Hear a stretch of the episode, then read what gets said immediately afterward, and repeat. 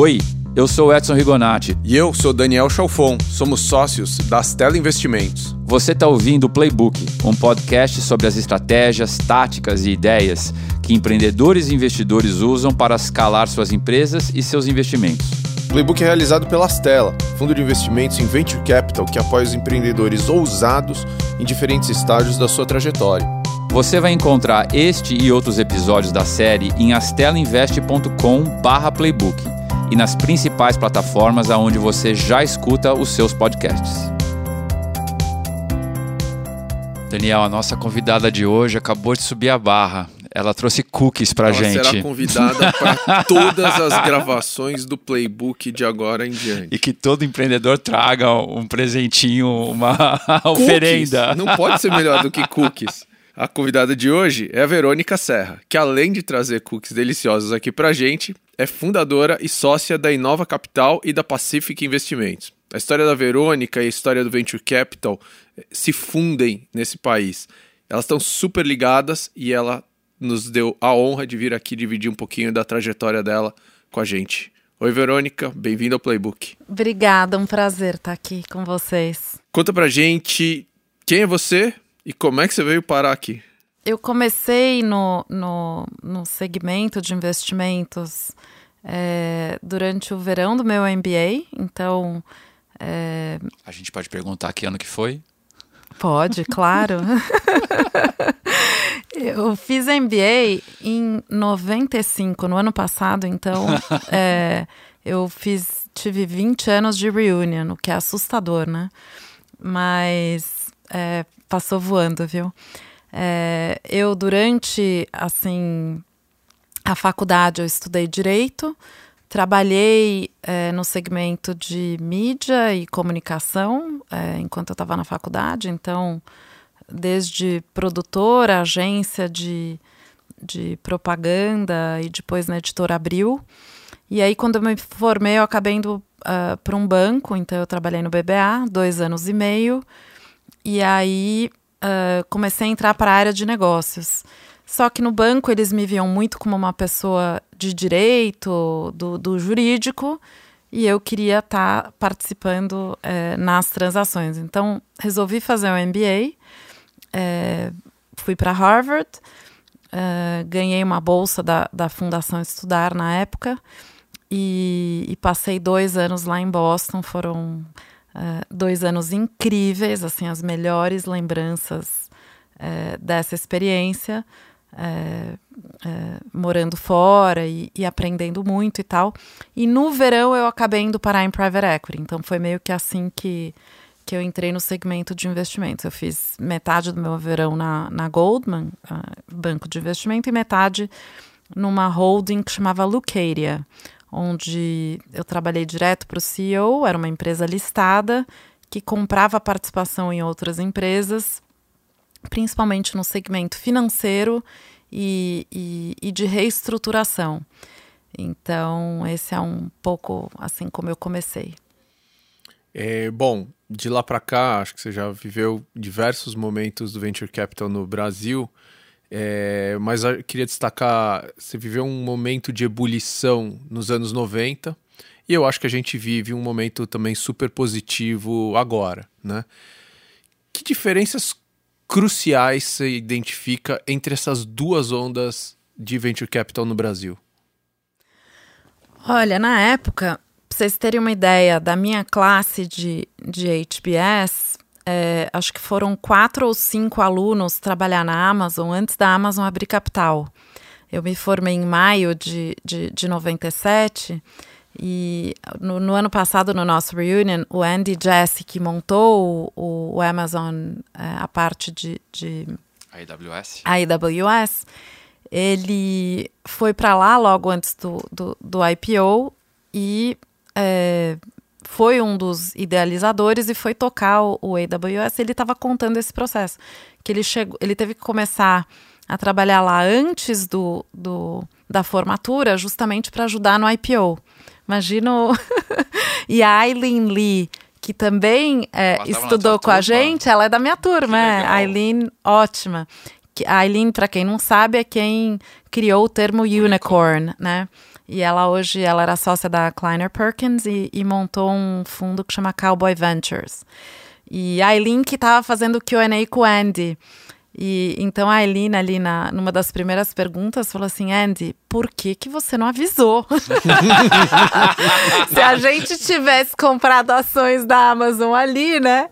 Em 97, então é, mas só para voltar, que eles eram os primórdios da, da época de internet, não só é, aqui no Brasil, mas no mundo, né? Tava tudo começando. A minha turma de HBS foi a primeira a ter e-mail. E o nosso e-mail era da AOL, da American Online. O que é, uma, é muito engraçado você ir para uma escola e ter o e-mail do, do provedor, né? E, mas qual que era a grande diferença? Acho que uh, são, são, são algumas. A primeira é que é, não existia o, o, o volume ainda de usuários online como ele existe hoje. Acho que isso é, é uma parte fundamental. Então, você montava uma empresa, por mais que ela fizesse sentido, é, era difícil você angariar um número de usuários, de viewers, do que for. O, o volume de pessoas online era, era muito menor. É, as possibilidades de você transacionar naquela época, até por conta disso, eram menores, quer dizer, você tinha menos ferramentas. O PayPal surgiu uh, talvez por volta dessa época, um pouco depois, mas não. Como é que você faz uma compra online? É, é, complicado. Toda, não né? tinha infraestrutura de pagamento. É, na parte de, de, vamos dizer, de conteúdo, de absorção de conteúdo, sim, mas ele ainda era desorganizado, então. Uh, na época, a maior empresa, acho que de search era Alta Vista, não era o Google. O Google começou a, a, eu lembro que quem me apresentou o Google foi o, o embaixador Marcos Azambuja, que na época trabalha, é, é, era embaixador em Paris. E um cara brilhante e que eu adoro. E ele que começou a usar o Google e me falou do Google, isso em, em 98. Então, é, você tinha uma questão de, de massa crítica mesmo de usuários, dificuldade de transação. É, o acesso ainda era um acesso difícil, então não existia praticamente vídeo, era muito complexo, porque ainda a conexão era discada. Verdade. É, e é, você não, não tinha o que tem hoje, que parece uma coisa natural, você não tinha o celular. Então, para você fazer qualquer coisa, você tinha que fazer do, do desktop ou do teu laptop. Você não tinha a mobilidade que você tem hoje. Então, era um mundo completamente diferente. É, tinha uma coisa que, de certa forma, a gente pode dizer que é parecida, que é avaliações e perspectivas é, muito positivas. Então, todo mundo, para quem se lembra, é, a, a, os valuations que se discutiam na época eram realmente muito grandes. É, também na casa de, de, de, de bilhões, é, em alguns poucos casos, é, mas tudo com uma promessa de um futuro é, brilhante. É, no entanto, todo mundo, como todo mundo sabe, a bolha, entre aspas, estourou. E, e aí o mercado deu uma secada durante um tempo e foi um, o que eu gosto de chamar de longo deserto. Então, para quem conseguiu se estruturar e, e, economizar e ter um pouco de racionalidade no, no seu modelo de negócio, esses sobreviveram. Ô, Verônica, e você se envolveu na, naquela época com quase tudo que teve de relevante na América Latina, né? Patagon, Mercado Livre, é, você empreendeu, investiu. É, como é que foi assim que você saiu do, do MBA? Como é que você é, é, é, entrou nesse mundo e, e, uhum. e participou de tanta coisa legal naquela fase? Então, o, eu, eu saí do MBA e fui trabalhar na Lucade em Nova York, né? Que era essa, essa empresa que comprava participação em outras empresas, era uma, uma holding listada, ela existe até hoje. E, e logo em seguida, interessantemente, o, o, o CEO começou a vender os ativos. Em, entre 97 e 98, ele achava que o mercado estava super valorizado. E o melhor amigo do, do, do, do meu chefe, que é quem tinha me apresentado para ele, estava montando um fundo novo. Então, no meio desse processo, ele disse: Deixa eu ficar com a Verônica, porque você está vendendo tudo, e eu estou montando um fundo para começar a investir. E então eu meio que fui transferida ali entre amigos para trabalhar no, nesse novo fundo. Por motivos pessoais, eu acabei mudando para o Brasil na época, porque eu conheci é, meu futuro uh, marido ali. E quando eu mudei para o Brasil, eu tinha meio que um cheque não era um cheque em branco, mas uma, uma carta branca para olhar todo tipo de investimento.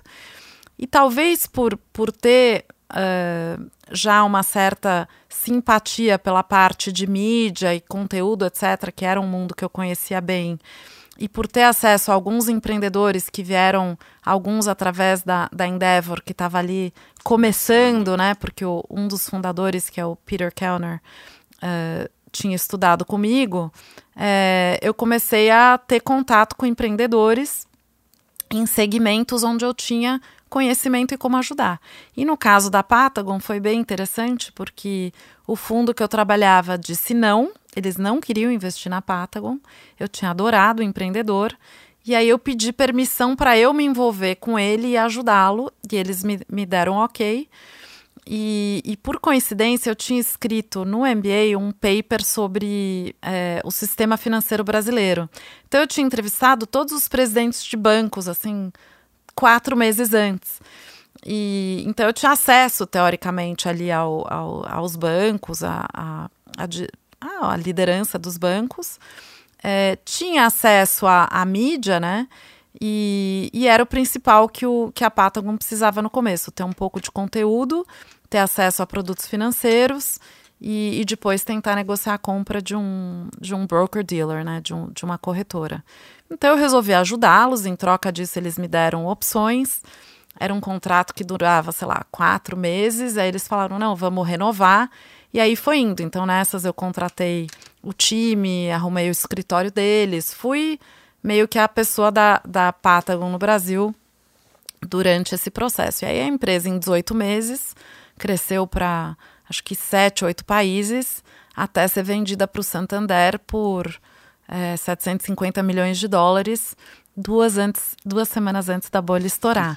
Então foi assim aquela Elemento sorte total. Sorte total. Acho que bastante competência do time em criar um ativo ali é, com vamos dizer é, em tão pouco tempo com gente muito talentosa mas na época ainda sem conseguir mostrar todos os resultados obviamente e mas com um time realmente talentoso. Então, então essa, esse foi o, o, o começo de Patagon. Depois, junto com os sócios da Patagon que venderam, a gente acabou. Eu dei uma ideia de montar uma holding de participações de tudo que nós sócios tínhamos na física. Então, muitos empreendedores na época que começavam empresas queriam que de alguma forma a gente participasse. Uh, então a gente ganhava muita participação, por incrível que pareça, uh, coisa pequena, alguns pontos percentuais, e também a gente investia pouquinho para nessas startups. A gente era meio uh, anjo. Então uh, éramos, enfim, cinco, seis sócios ali e ninguém fazia uma gestão dessas participações pequenas. Então, quando a Patagon foi vendida, eu sugeri organizar tudo isso dentro de uma holding que chamava Penguin. E, e na contribuição a, a, custo de todas essas participações, uma das empresas que estava lá era o Mercado Livre. Então foi assim que eu acabei acionista do Mercado Livre. Era muito no começo. Eu, inclusive, quando eu fui visitar o Mercado Livre, eles, o Marcos ainda estava na garagem com o primo. Era, era a garagem do prédio, que tinha um lugar que guarda malas. Então eles começaram ali, tinham servidores e estavam os dois lá. Ou seja, a garagem também existia na América Latina. Existia a garagem, a garagem em Buenos Aires, exatamente. é, e, e aí dali o, Marcos, que era recém-formado em Stanford uh, e estava montando isso com, com o primo e com o Hernan Casal, os dois tinham estavam se formando lá. Uh, se formaram juntos, captaram e, e, e, começaram a empresa na Argentina. É, de lá para cá, eles, uh, muito inteligentes e focando em contratar gente da melhor qualidade, conseguiram desenvolver um time, uma estratégia que foi se adaptando à realidade do momento. No começo, eles fizeram uma boa captação, mas logo que a, a bolha estourou, eles apertaram o cinto e foram muito racionais, então são sobreviventes desse deserto. E, e com time, produto e, e, e, realmente muita resiliência, eles criaram essa empresa incrível que hoje vale acho que 15 bi de dólar, deve estar tá mais ou menos por aí. Abriram o capital em, em, noventa, em 2007, desculpa, 8 de agosto de 2007. Eu entrei no conselho logo que abriram o capital, lá na Nasdaq.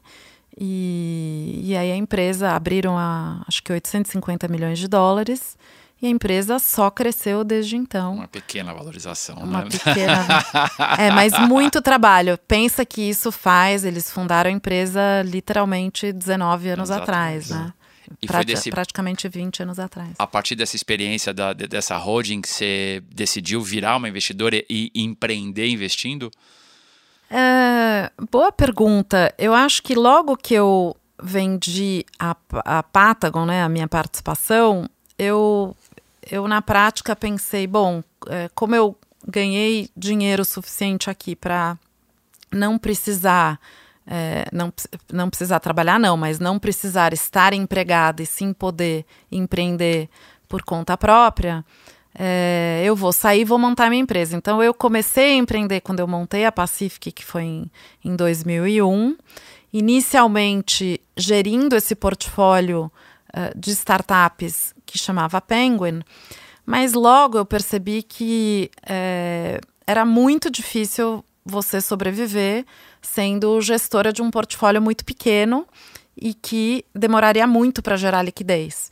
E onde eh, a possibilidade de alguma empresa dar certo ali não só estava longe, mas a maioria não ia dar certo, porque o índice de mortalidade, quando você está muito no, no early stage, né, nessa fase inicial, é muito grande. Então eu comecei a me virar e, e achar outras eh, fontes de, de, de, de receita né, para a Pacific.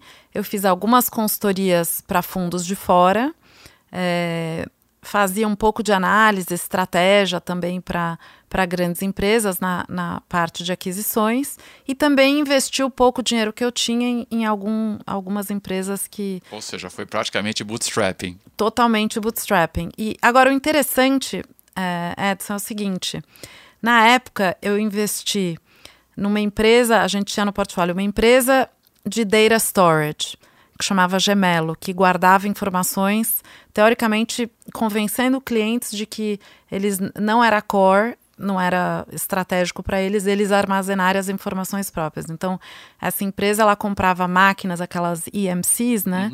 E, e a gente geria os dados dentro do, do próprio cliente, mas em máquinas administradas por, por essa empresa, que é o, o, começo do cloud, né? Claro. Uh, a gente também entrou numa empresa que chamava Movilogic, que foi a primeira fintech de pagamentos uh, via celular. Uh, mas na época que o celular ainda era analógico. E eu descobri outro dia que o, o CEO da Satellogic era, era um dos sócios da Movilogic. Eu acabei de encontrar com ele agora lá na. É uma empresa da Endeavor que, que desenvolve satélites e que está tirando, enfim, imagens da Terra e vendendo esses dados de volta para grandes empresas. Mas eu encontrei esse empreendedor duas semanas atrás ele falou: Verônica, não sei se você lembra de mim, eu era da Movilogic. Eu falei assim: nossa, essa é a primeira fintech. É, então, o que, que, que, que eu concluo? Na época a gente também entrou na Edunexo, que era uma empresa de educação.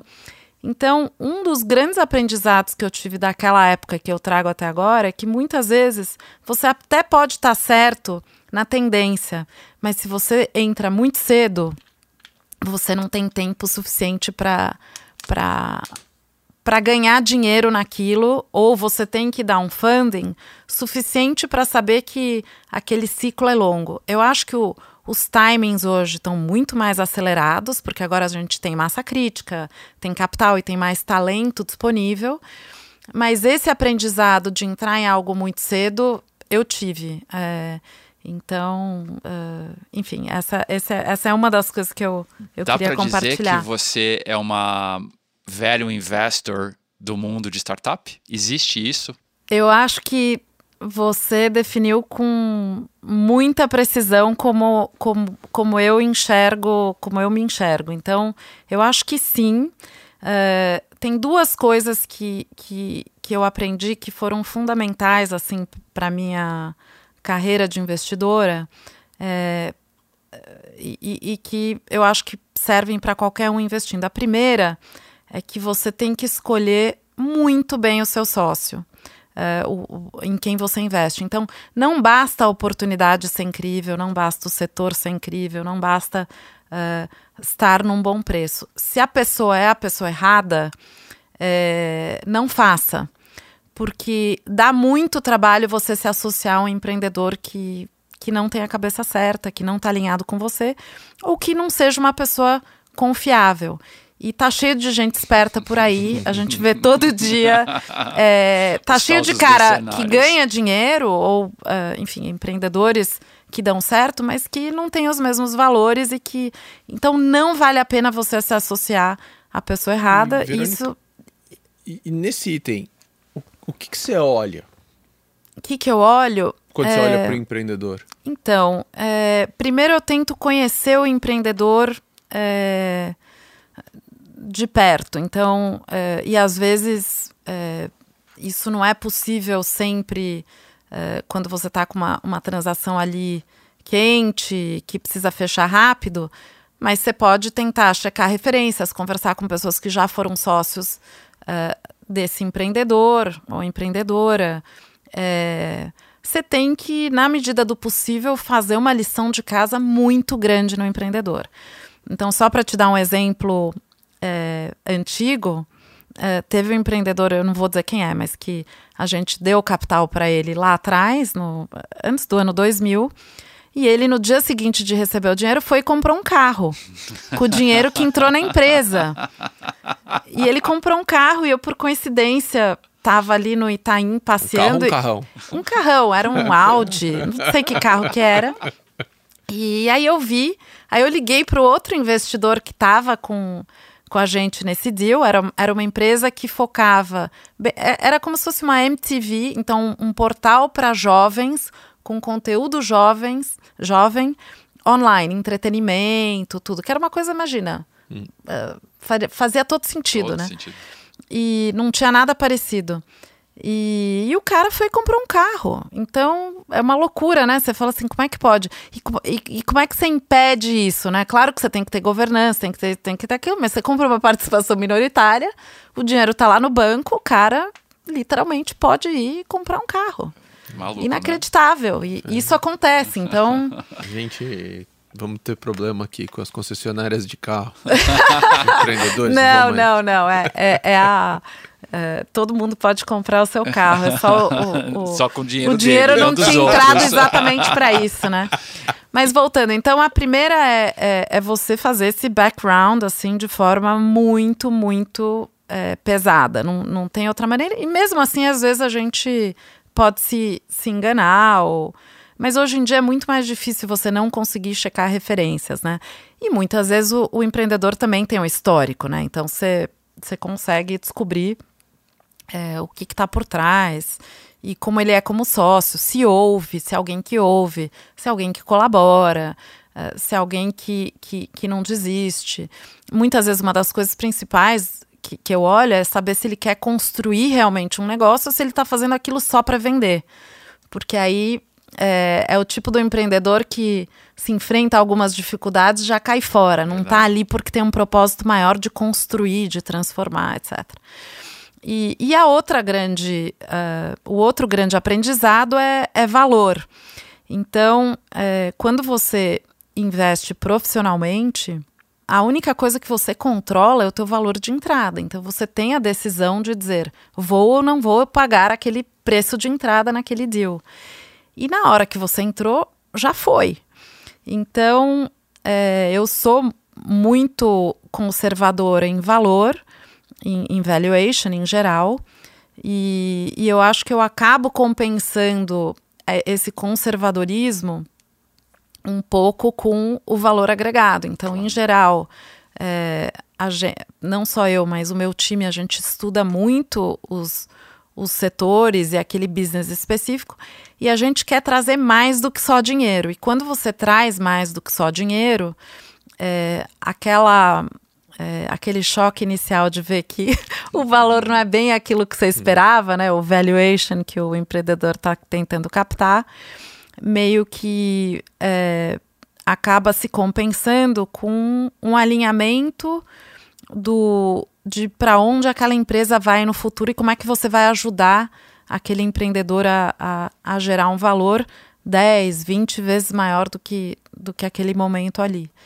Então, acho que são essas duas coisas que, que são realmente fundamentais para você investir bem. Se você entra no valor errado, até porque no Brasil e, e, e em mercados emergentes, não só aqui, mas principalmente aqui, o mercado é muito volátil, tem crise, tem problema. Então, se entrou no, no valor errado, é capaz da empresa até ir bem, mas você nunca vai dar retorno, porque claro. o, o teu hurdle é alto, porque teve uma desvalorização, enfim, você sabe melhor que eu os desafios que a gente enfrenta de estar de tá aqui. E foi desses aprendizados que nasceu a Inova? Foi. É, na verdade, a Inova surgiu no final dos anos, uh, lá por 2009, 2010.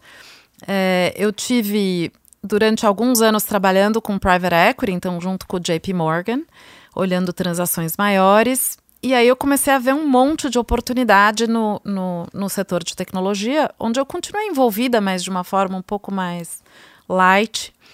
E, e aí, é, conversando com o Marcel Teles, que, que, que, era da Fundação Estudar, ele falou, mas por que, que você não investe nesse segmento? Não volta a investir? E aí a gente resolveu fazer isso em conjunto com a Inova. E o nosso primeiro investimento foi a ClearSale, que por coincidência. Grande Pedro. É, o Pedro incrível, né? Que por coincidência é, estava no mesmo setor de uma empresa que eu investi 10 anos antes. Então eu entrei numa empresa que, chama, que fazia antifraude para transações online, que chamava Decidir, que também era de uns argentinos também da Endeavor. É, mas numa época em que você tinha menos transação e, que você, é, e portanto, menos fraude, enfim, era, o mercado era mais limitado.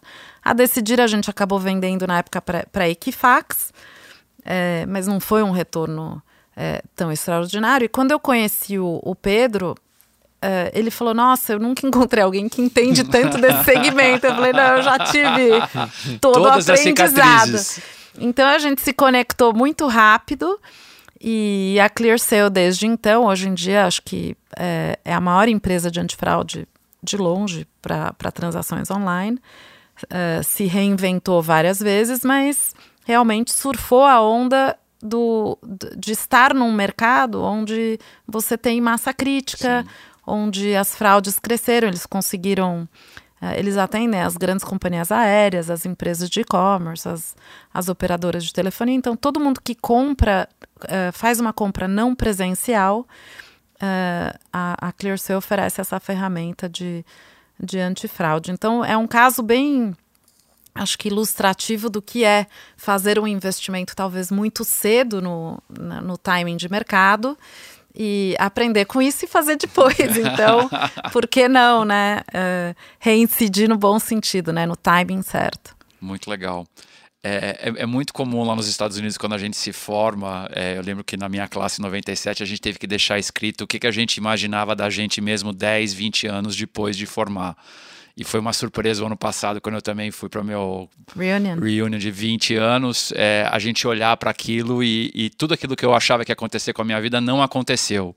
Isso aconteceu com você também? É, você é hoje muito diferente do que você esperava 20 anos atrás? E o que, que você espera para os próximos 20 anos da Verônica? Nossa, que pergunta profunda e complexa. É, é interessante essa pergunta porque é, eu mudei muito, assim, é, minha área de foco. Aliás, é, uma das. O meu mentor sempre disse, na época que ele me conheceu, que eu precisava ter mais foco. E, e eu continuo precisando ter mais foco. é uma coisa que eu escuto até hoje. Porque é, eu tenho, assim, um, uma, uma sede por aprender e por conhecer o novo, etc., muito grande. Então eu acho que eu acabei caindo na profissão certa, porque não tem área mais excitante do que a área de investimentos, onde todo dia tem um empreendedor novo mostrando um novo modelo, mostrando um novo desafio, compartilhando aquela energia, aquela vontade de, de fazer acontecer, e você aprendendo com aquilo e podendo de alguma forma participar e contribuir, trazendo conhecimento das, das outras experiências e das outras, dos outros encontros com outros empreendedores, né? Então eu me vejo muito como uma, uma conectora e uma disseminadora de ideias que nada mais são do que uma parte, claro, do que eu observo, do que eu aprendo, mas no fundo uma troca né? A gente é um marketplace é aqui de, de, de, informações que, que vem de, das diversas fontes às quais a gente tem acesso. É, eu não escrevi na época o que, que eu, como eu seria 20 anos depois, mas eu acho que definitivamente eu sempre quis ser dona do meu negócio, ter muita liberdade é, e é, poder, de alguma forma, é, ser dona da minha agenda. Eu te diria que eu tenho muita liberdade, eu sou dona do meu negócio, mas eu ainda não sou, sou dona, dona, da, minha agenda. agenda. Não. É... Quem, quem, controla a sua agenda? Então, quem controla a minha agenda, eu acho que a minha agenda é controlada por uma coletividade é. que se Essas mistura. Coisas têm vida própria. Tem vida própria, é. exatamente. É uma mistura de filhos.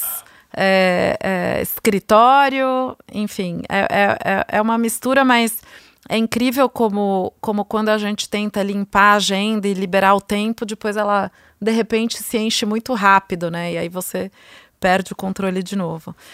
É, mas assim, tô, tô muito feliz é, onde eu tô hoje, mas cheia de desafios pela frente de é, não só controle de agenda, mas principalmente de, no fundo, é priorizar, né? Você conseguir tirar o que é menos relevante e, e e um, um, professor meu que, que eu adoro, que hoje é o Dean de, de, da Business School, Netanoria, me disse o seguinte: ele falou, o problema agora é você abrir mão de coisas boas. Então, essa é a grande dificuldade. Quando você cresce e vai bem, as oportunidades abundam. Só que, como é que você faz para uh, eh, participar de todas elas? Então, quando eu entrei, quando me convidaram para entrar no, no board global da Endeavor, que é uma organização incrível. É, eu já estava em dois boards de, de Harvard, estava no board do Mercado Livre. Então, só assim com coisas que não eram ligadas à Inova, eu tinha 12, 15 reuniões fora do Brasil por ano. É insano. Então, Total, como é que você sobrevive assim, né? Vamos lá, ping-pong. Verônica, o que você está lendo? Eu tô relendo é, Carol Dweck, que fala sobre growth mindset que é uh, uma teoria muito interessante que ela desenvolveu, uh, que fala basicamente sobre o seguinte: que tem gente que tem uma mentalidade fixa, que acha que aquele conhecimento ou aquela competência que ela tem uh, é aquilo, e ela enxerga o mundo muito dessa forma, e tem outras que enxergam como o, o, conhecimento ou as capacidades das pessoas como algo que pode crescer, se desenvolver e evoluir de forma constante. Então, é, esse livro eu estou relendo para aplicar e, e, e, ajudar o meu filho que está na escola, que está indo mal, é, porque eu quero que ele sinta que ele tem a capacidade para correr atrás, que ele não ache que ele foi mal só porque ele é, foi mal nas provas, e sim porque ele tem que enxergar que ele pode evoluir, que ele tem a capacidade para evoluir e tal. E estava até falando aqui com vocês logo antes da gente começar que eu acho que existe um paralelo muito interessante com o mundo de hoje, com as grandes empresas que estão vendo aí é, toda essa tormenta, a revolução é, da tecnologia, a disrupção, etc., é, para essas grandes empresas que são mais tradicionais e que elas precisam ter esse growth mindset de ver onde é que elas vão elas mesmas evoluírem sem ter essa ideia fixa de que a gente é assim hoje, portanto, a gente foi bem até hoje porque a gente tem esse conhecimento e a gente tem essa capacidade, e sim olhar como é que elas uh, têm que evoluir para poderem sobreviver indo para frente. Então tem um, tem um paralelo muito interessante. O outro livro que eu tô é, que eu comecei a, a ler chama The Usefulness of the Useless Knowledge. Então esse livro é um livro do, do Robert uh, Digigraph, que é o diretor do Institute for Advanced Studies, lá de, de Princeton, nos Estados Unidos. O Institute é um, é um think tank, uh, onde eles chamam pensadores do mundo inteiro para passarem lá dois anos desenvolvendo alguma ideia, alguma teoria, sem nenhuma obrigação de, de publicar, de, de, de nada. E por lá passaram Einstein, passaram vários grandes pensadores. É, não só do século passado, uh, entre os quais uh, se desenvolveu lá no Instituto o computador, a energia nuclear e só. E, só. e, e esse livro fala, começa falando, eu ainda estou no começo, mas como que todo esse início de, de, de, de, de, vamos dizer, reflexão sobre algo que pode parecer inútil, eventualmente pode virar útil. Então, quando você junta pessoas brilhantes para desenvolverem ideias, esse começo parece uh, useless, Incrível. mas depois passa a ser useful, né? Tudo a ver com a gente, né? Tudo a ver com a gente, é. Quem te influenciou? Uh, profissionalmente, acho que uh, Jorge Paulo Leman, que é meu mentor, conheci ele na Fundação Estudar e, e a simplicidade com que ele avalia as situações e, e, e o foco. Enfim, ele tem várias qualidades que eu, eu adoraria ter. Eu nunca conheci uma pessoa tão organizada e, e, e metódica e tal. Mas mais que isso, uh, o bom senso, a clareza na análise de situações, de pessoas, uh, incrível. E uma das coisas que eu acho que eu acabei pegando dele e que também tem muito a ver comigo é eu adoro mentorar jovens, adoro mentorar empreendedores. Isso me traz um, um prazer e um aprendizado enorme. E ele é uma pessoa que até hoje tem essa sede por aprendizado. Uh, na Inova ele está super envolvido com, com as nossas empresas e entender o que elas fazem, como é que elas estão se se, se adaptando e, e, e o mercado novo que elas estão conquistando. Então, eu, eu tenho ele como assim, um enorme exemplo. É uma fonte de informação? Olha, é, são várias, mas uma coisa que eu tenho, eu tenho Google Alerts. Uhum. Então, os temas, é, os temas que eu gosto muito, eu, eu montei uma lista de alerts enorme então, todo dia entra no meu e-mail é, alerts sobre os temas que eu tô lendo e tô querendo entender melhor. Quais são os principais Isso... temas da semana, do mês? Olha, do além das, além das, das empresas, claro que você precisa é, limpar um pouco, porque às vezes. Mas os alerts até que vêm das principais fontes, né? É, e grupos de mídia, mas além das nossas empresas que estão nos alerts, então se sai qualquer coisa dela, eu, eu, eu, eu reviso. Mas nomes dos principais empreendedores, então eu tenho lá desde Jeff Bezos, Zuckerberg, Musk, etc. É, mas também os temas como AI, como uh, na área de, de, de saúde, biotech, eu estou olhando muita coisa nova. Eu acho que. CRISPR. CRISPR, então, eu investi numa empresa que chama Editas, que, que, que é quem detém a, a patente de CRISPR que hoje é uma patente aberta, mas foi quem é a principal empresa desse setor. Mas CRISPR é um dos temas e, e temas às vezes uh, ligados a, a, enfim, eficiência. Uhum. Às vezes não são palavras assim de, de coisas e sim, é, vamos dizer, de, de tendências que eu estou vendo por aí. E uma das um, um dos lugares que eu que eu também acabo conseguindo muita informação são grupos. Então, por exemplo, aquele grupo que a gente faz parte agora de, de VCs uhum. e tal, que é muito ativo, acho que até ativo demais, demais. que eu não dou conta, vira e mexe, eu vejo lá alguma matéria, alguma coisa que, que interessa. Então, uh, LinkedIn é um lugar que cada vez mais eu sigo é, algum, algumas pessoas, inclusive alguns investidores, e eles publicam artigos. Então a minha fonte de informação é muito variada, mas os alerts acho que é uma dica um pouco diferente do que é, o que a maioria das fala, pessoas né? não é. Um ritual de trabalho que você não abre mão? Um ritual. Uh...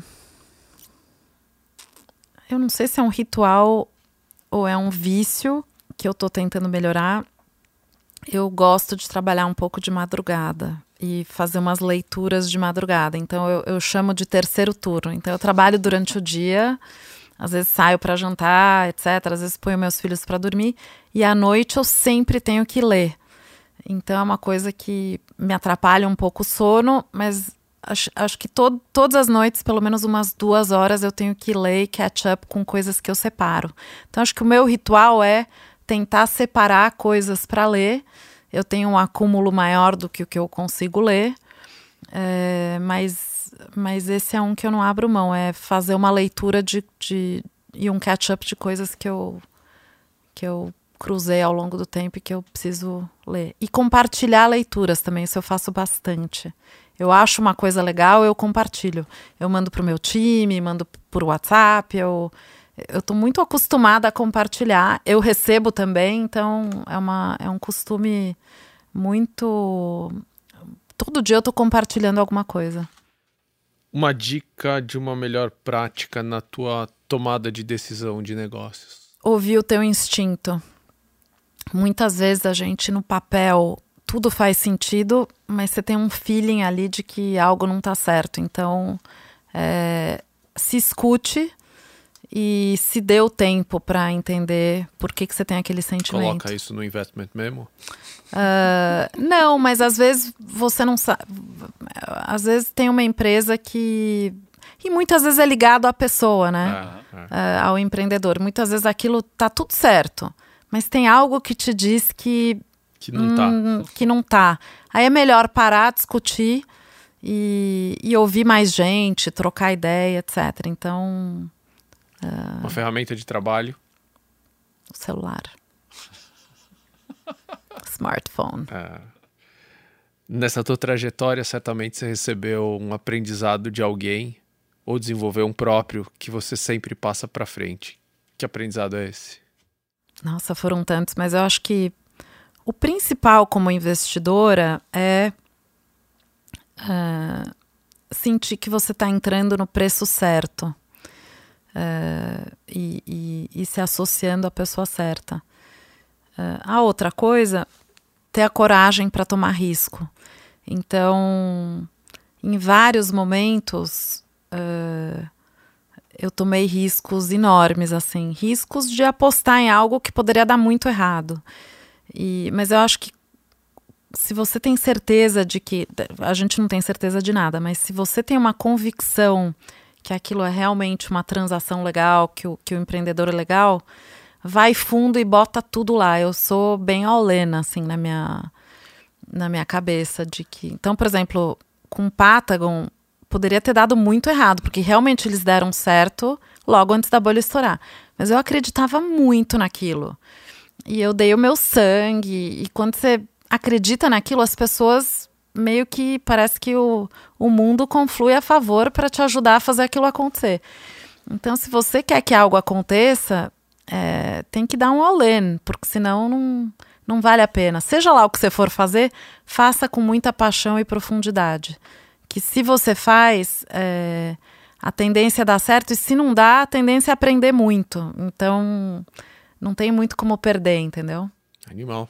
Uau, mais do que animal. A gente vai acabar hoje aqui dizendo que a entrevista foi melhor que os cookies. Mas eu vou comer eles agora. Muito obrigado pela aula, Verônica. Foi ah, incrível. Ah, imagina, um prazer. Delícia estar aqui com vocês. Podemos passar a tarde aqui batendo papo. Você ouviu o Playbook, um podcast sobre as estratégias, táticas e ideias que empreendedores e investidores usam para escalar suas empresas e seus investimentos.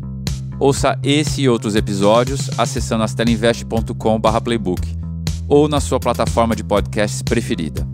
Obrigado pela sua audiência e até a próxima.